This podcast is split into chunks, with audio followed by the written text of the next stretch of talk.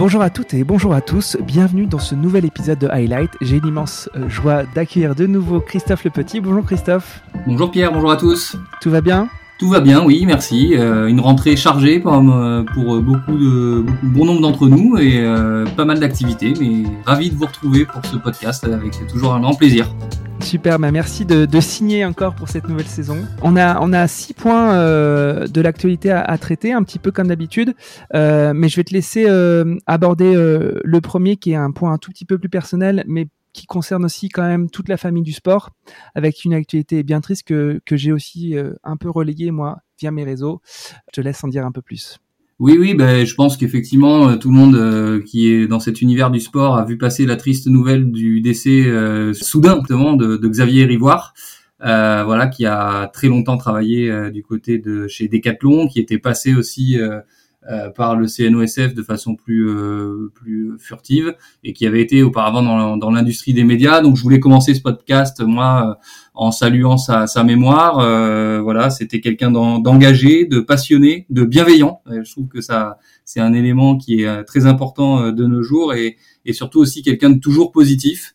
Euh, voilà, il savait toujours déceler le meilleur ou, le, la, petite once de, positif dans un, dans, parfois dans des, des, des, perspectives assez sombres. Et je pense qu'il nous manquera beaucoup. Il nous manquera à titre personnel, il manquera à la filière sport et, et, et à ses acteurs. Donc euh, voilà, je voulais juste avoir une petite pensée pour lui euh, avant d'entrer dans le vif du sujet sur les points d'actu. Voilà, une pensée émue pour Xavier, pour sa famille, ses proches qui, qui doivent être bouleversés, j'imagine, aujourd'hui. Ouais, toute la famille Decathlon, en effet, bouleversée. Je pense évidemment aussi euh, à sa famille. Merci en tout cas pour euh, ce premier point. C'est aussi bien qu'on puisse euh, honorer la mémoire des gens qui font beaucoup, beaucoup pour le sport en France. Et lui, c'était vraiment le cas. Un prophète et un évangile. Moi, je disais dans l'épisode que j'avais enregistré avec lui, c'était un super épisode. Et comme tu le dis, la bienveillance, c'était vraiment ce qui le caractérisait. Voilà. Euh, on enchaîne du coup avec euh, les thèmes un peu plus euh, classiques et avec l'actualité business, puisque hum, il y a France 2023, donc la Coupe du Monde de 2023, qui vient de signer un partenariat avec Facebook. Est-ce que tu peux nous détailler, nous détailler par contre, pardon, les contours de ce partenariat? Ouais, j'ai voulu effectivement mettre en, en évidence cette, cette signature parce que je trouve que c'est quelque chose d'assez intéressant. non pas le que le partenariat entre euh, un événement sportif et euh, une plateforme sociale soit euh, inédit parce qu'on sait que par exemple TikTok avait signé avec avec l'Euro 2020 mais parce que bah, c'est sensiblement le premier gros partenariat de Facebook avec un événement sportif en France et que c'est intéressant dans l'activation que, ça peut permettre. cette, cette annonce, elle a été faite en fait deux ans dans, dans le, le, le, timing des deux ans avant le coup d'envoi de la Coupe du Monde de rugby en France. Et euh, je trouve ça intéressant parce que euh, parce que ça peut euh, permettre différentes sortes d'activations.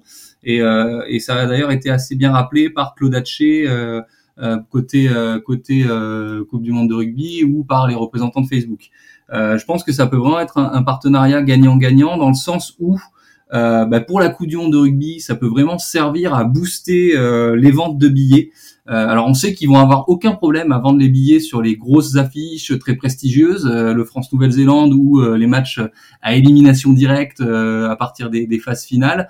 Mais ils ont aussi d'autres rencontres à vendre sur certains territoires qui seront peut-être un peu moins demandées. Et c'est vrai que là, la puissance de frappe de Facebook avec ses 40 millions d'utilisateurs en France, euh, la possibilité d'avoir une approche segmentée par âge, par territoire, par centre d'intérêt. On sait que Facebook collecte beaucoup d'informations à, ce niveau-là permettra probablement euh, à France 2023 d'avoir une approche commerciale intéressante en partenariat euh, avec Facebook.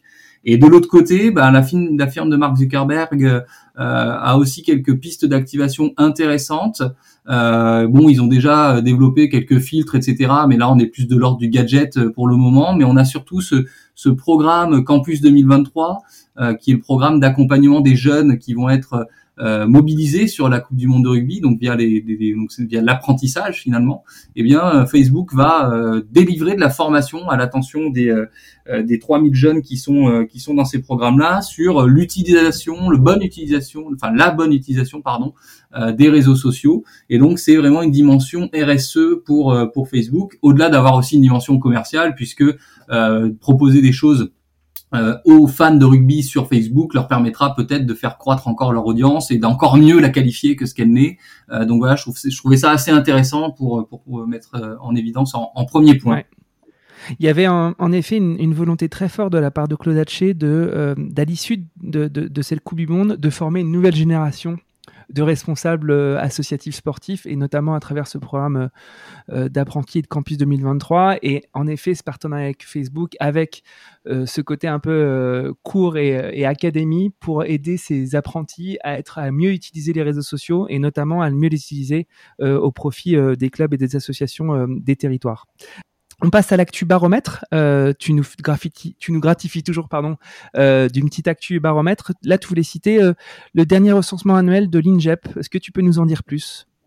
Oui, tout à fait. Je trouve que l'INGEP a vraiment beaucoup progressé dans sa façon de communiquer ses, études et donc ils ont sorti dans le courant de l'été leur, traditionnel recensement annuel des licences et des clubs sportifs.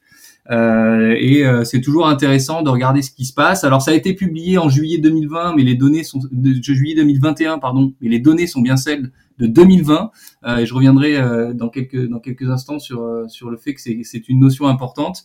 et donc l'INGEP fait le point sur le nombre de licences délivrées par les fédérations euh, sportives euh, et également le nombre de clubs présents en France. Donc quelques enseignements, hein, vous irez voir euh, en détail les, les, les, les, les publications.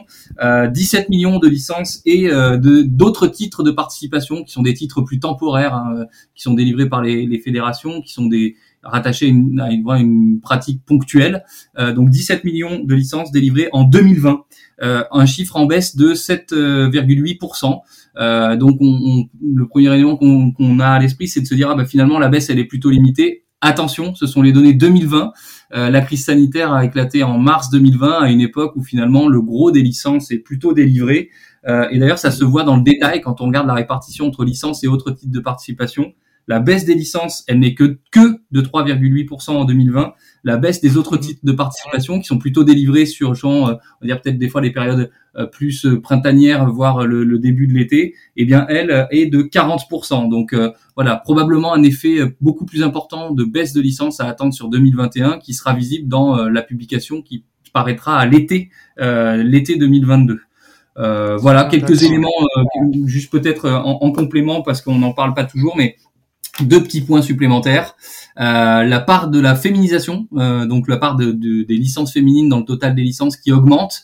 Non pas que malheureusement le nombre de licenciés féminines est augmenté, mais juste parce que, euh, eh bien, euh, d'un point de vue mathématique, il y a eu une baisse du nombre de licences masculines supérieure à la baisse des licences euh, féminines, ce qui fait que mécaniquement la part de licences féminines dans le total a augmenté. Donc là, à voir aussi l'an prochain ce que ça donne en termes d'évolution. Et dernière évolution, une baisse du nombre de clubs. Déjà, une baisse de, de, de l'ordre de 3%. On a perdu 5000 clubs en France, ce qui fait que le nombre de clubs fédérés serait passé de 160 000 à, 155 000 euh, environ. Merci beaucoup pour, euh, pour ces infos très factuelles. Tu sais, tu sais que j'adore ça. Et puis, je sais très bien qu'un économiste se méfie toujours des moyennes. Il va toujours creuser ce qu'il y a derrière. Exactement. L'actu euh, rentrée sportive. Donc c'était la rentrée sportive pour tout le monde. On, disait en off qu'il y avait la rentrée de Sportsora et la garde une partie de Sportsora. Mais il y a eu, il y a aussi, eu pardon, la rentrée du ministère des Sports avec euh, une conférence de presse qui a été suivie avec attention. Est-ce que tu peux nous dire un petit peu euh, qu'est-ce qui a été dit dans cette conférence de presse? Oui, alors on a on a tous vu euh, cet été, on a vécu un bel été avec les Jeux Olympiques et Paralympiques et on, attendait cette rentrée sportive tous avec une grande impatience. Tu parlais de Sportsora, l'affluence à, la Garden Party était d'ailleurs le, symbole de cette attente. Et, si on fait un petit peu le parallèle, si on si on tire le fil, je pense que la, rentrée sportive en France, elle est, euh, elle est prise entre de très grandes espérances, mais aussi quelques craintes légitimes. Et donc c'est vrai qu'il y a eu cette, cette conférence de presse euh, des deux ministres. Alors le, des deux ministres parce qu'il y avait euh, Jean-Michel Blanquer en tant que ministre de l'Éducation nationale, de la jeunesse et des sports, et puis évidemment Roxana Maracineanu, ministre déléguée au sport, qui ont tenu leur conférence de presse euh, la semaine dernière pour faire le point sur cette rentrée.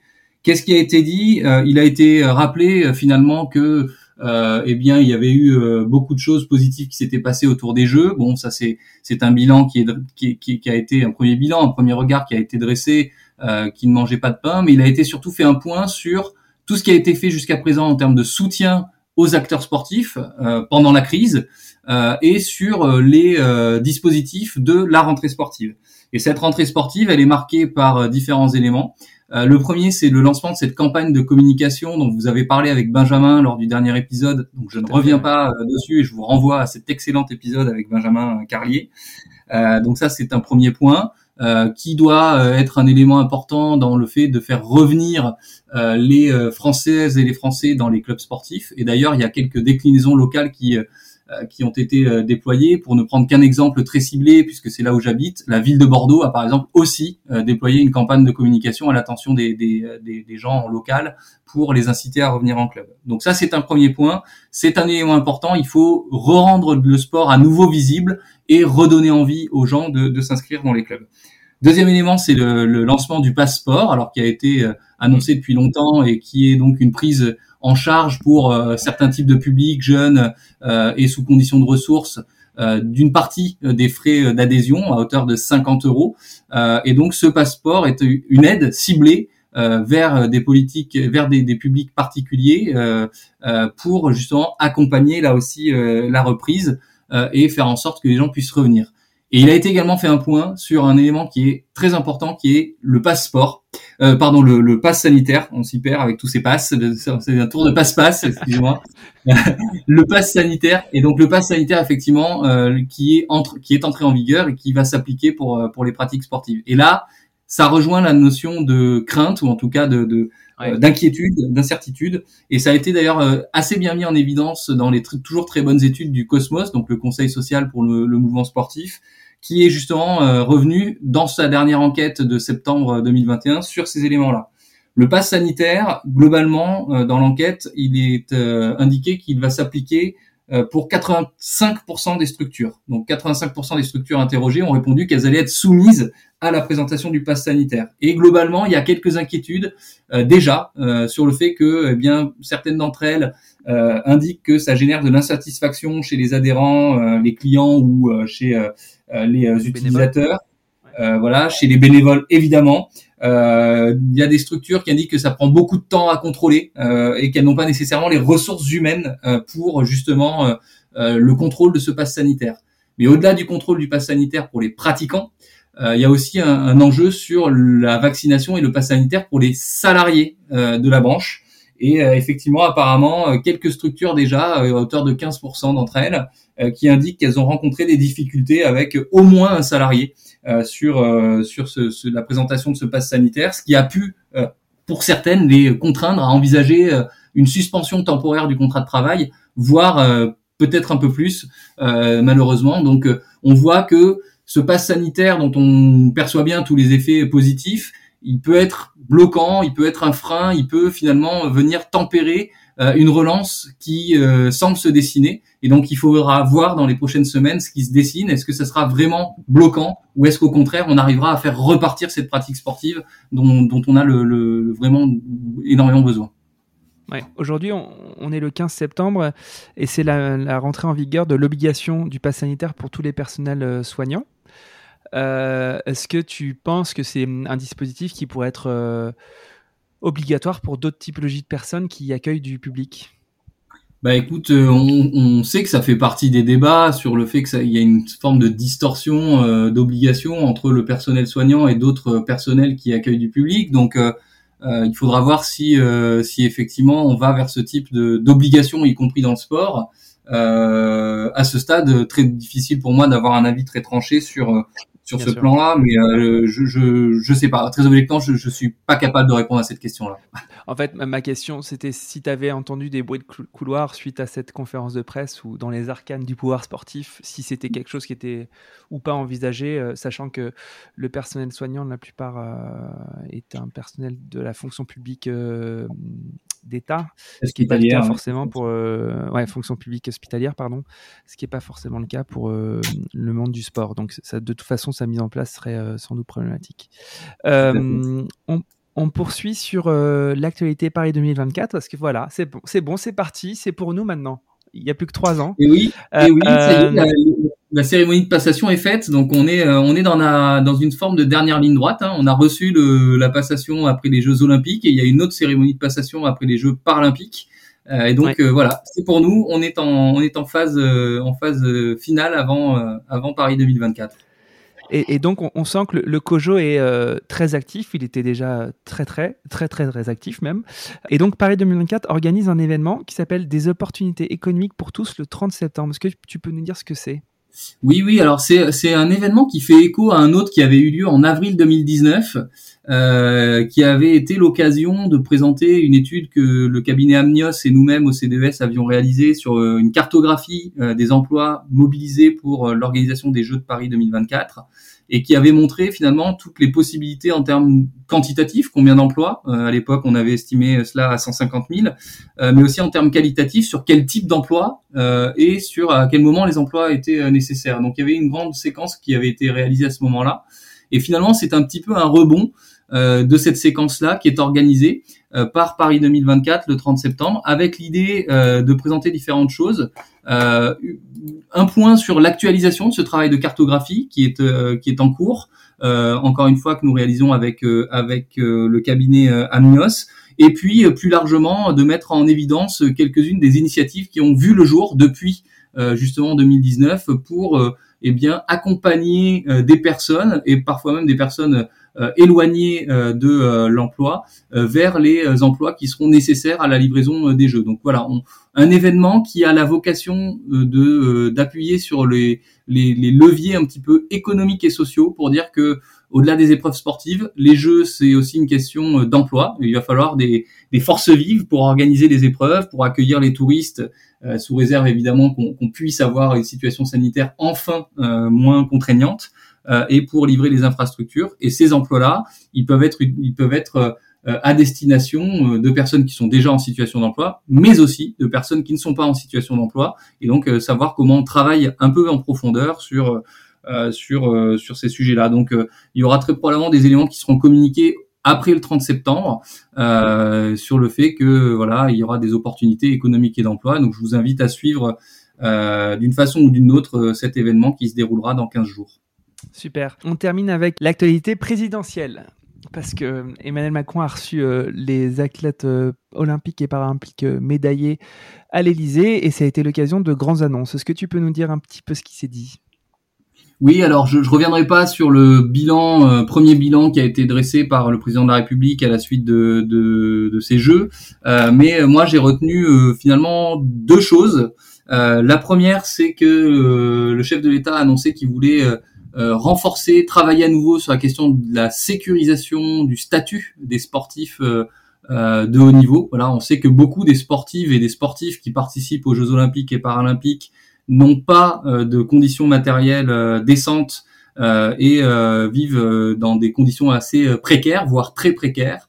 Et donc, il a annoncé à ce moment-là vouloir renforcer le travail à ce niveau-là euh, en particulier en soulignant la, la réussite que constitue le, le, pacte de solidarité, mais en disant qu'il fallait aller probablement encore plus loin. Donc ça, c'est plutôt quelque chose de positif, euh, notamment dans la perspective là des Jeux de, de Paris 2024. Euh, il, a il a indiqué cela, tout en indiquant également que eh bien, il, il, fallait aussi faire des choix si l'on souhaitait être performant, euh, choix qui euh, bah, viseraient à finalement allouer les moyens aux disciplines et aux sportives et sportifs qui sont les plus euh, médaillables possibles, en tout cas qui présentent le, voilà, qui présente le potentiel d'obtention de, médailles le plus élevé possible. C'est un choix qui a été rappelé, affirmé, tout comme il a été rappelé et affirmé que l'État s'engage euh, financièrement et humainement dans ces sujets-là. Et le deuxième point, deuxième point du discours présidentiel euh, que j'ai retenu, c'est sur le fait qu'il faille développer cette pratique sportive et pour cela casser certains freins, et en particulier le frein lié aux équipements sportifs. On sait que le parc d'équipements sportifs en France est vieillissant, euh, parfois même euh, vétuste, et euh, le chef de l'État a rappelé, a indiqué qu'il allait annoncer prochainement le lancement d'un grand plan visant justement à eh bien initier, impulser une rénovation de, de ce parc d'équipements sportifs. Alors il y aura probablement, et il y a probablement déjà des rénovations initiées et impulsées dans le cadre du plan de relance, en particulier sur le plan énergétique, mais probablement qu'il y aura aussi des annonces et des choses qui seront faites sur le plan des, du nombre d'équipements, de leur qualité euh, dans des territoires à déterminer, probablement des territoires un peu carencés aujourd'hui, euh, soit par manque de nombre décent et suffisant d'équipements, soit par manque de qualité d'équipements euh, sportifs. Et donc le chef de l'État a lancé cette, cette action très volontariste. Donc on attend de voir un petit peu ce qui va se, se passer. Il a même indiqué que l'État pourrait aller jusqu'à prendre en charge la totalité du coût de, de, réalisation, voire également des études, euh, ce qui n'est pas le cas aujourd'hui où on est plutôt dans une logique de cofinancement État, collectivité territoriale, voire euh, partenaires privés. Donc voilà, un élément intéressant à suivre sur cette grande, sur ce grand plan équipement sportif qui a été annoncé par le chef de l'État lors de cette cérémonie. Super. Euh, il, il, en a profité aussi pour lancer une petite pique à Evan Fournier, j'ai l'impression, sur le fait que hum, peut-être que l'école ne crée pas des champions, mais ça a développé des vocations. Euh, oui, vu ça dans, bah l'article. Donc c'était c'était euh, suite à, aux petites, à la petite prise de bec entre Evan Fournier, qui est donc euh, le meneur de l'équipe de France de basketball, et Jean-Michel Blanquer, qui est le ministre de l'Éducation nationale, qui avait euh, un petit peu fait les louanges de l'école comme étant la responsable ou une des responsables de la réussite de, des, des sports co aux Jeux Olympiques. Tout à fait. Il a évoqué, pour être très précis, j'ai lu, euh, lu son discours parce que je l'ai pas vu en direct. Euh, il a évoqué des, ping-pongs estivaux. Donc j'imagine qu'effectivement, il faisait référence à ces, euh, bagarres, batailles par médias interposés entre Jean-Michel Blanquer et Evan Fournier en particulier, mais aussi quelques autres sportifs. Je pense à Vincent Gérard qui avait été aussi, qui était aussi monté au créneau voilà, je pense que sur ce sujet-là, bon, je sais que vous l'avez aussi abordé avec Benjamin Carlier, mais sur ce sujet-là, qui est un sujet très important, il faut, je pense qu'il ne s'agit pas d'opposer euh, très clairement l'école, euh, enfin la pratique en milieu scolaire et la pratique en, en milieu sportif.